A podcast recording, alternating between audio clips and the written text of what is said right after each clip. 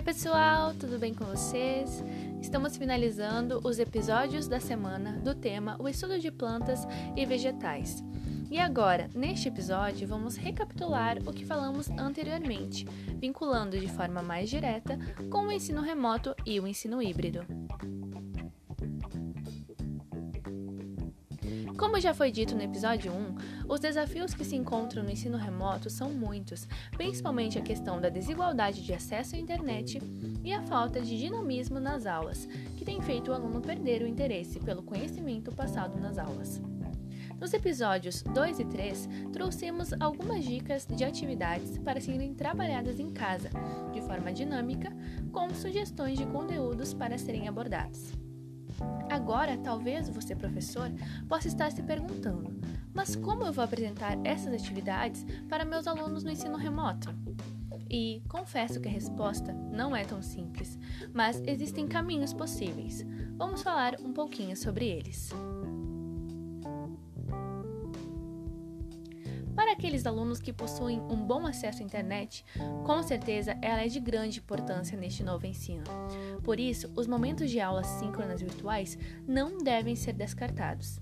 É necessário usar todos os recursos que temos disponíveis para que o aprendizado de crianças e alunos possa ser significativo, mesmo no contexto em que estamos vivenciando. O apoio da família também é fundamental. Por isso, buscar através de contato virtual ou pessoal na escola, quando as famílias que não possuem internet vão pegar as atividades impressas dos seus filhos, se faz muito importante. É preciso solicitar o apoio da família nas propostas de atividades. E no caso da horta, mencionada nesta semana, além de gerar inúmeros aprendizados e descobertas, o contato e a interação entre pais responsáveis e filhos é algo extremamente marcante para a aprendizagem. Possibilitar interações nas aulas síncronas, onde os alunos podem dialogar uns com os outros sobre o crescimento da sua horta, sobre as diferenças nas suas plantas e vegetais, também é muito importante. É um processo de descoberta do mundo, feito em casa. Mas e para aqueles alunos que não possuem acesso à internet para as aulas síncronas? Bom, eles também têm direito de aprender de forma lúdica, divertida e prazerosa.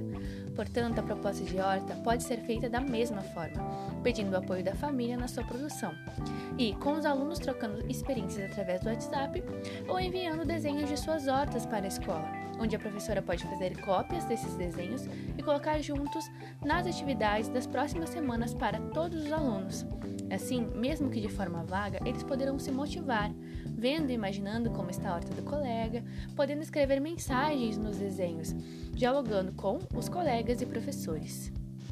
E para os alunos que estão no ensino híbrido, poderão debater em sala de aula sobre as suas descobertas e suas dúvidas criadas em casa, podendo da mesma forma trazer desenhos ou enviar fotos para que os colegas possam analisar as hortas uns dos outros, gerando assim muitas outras descobertas e aprendizados.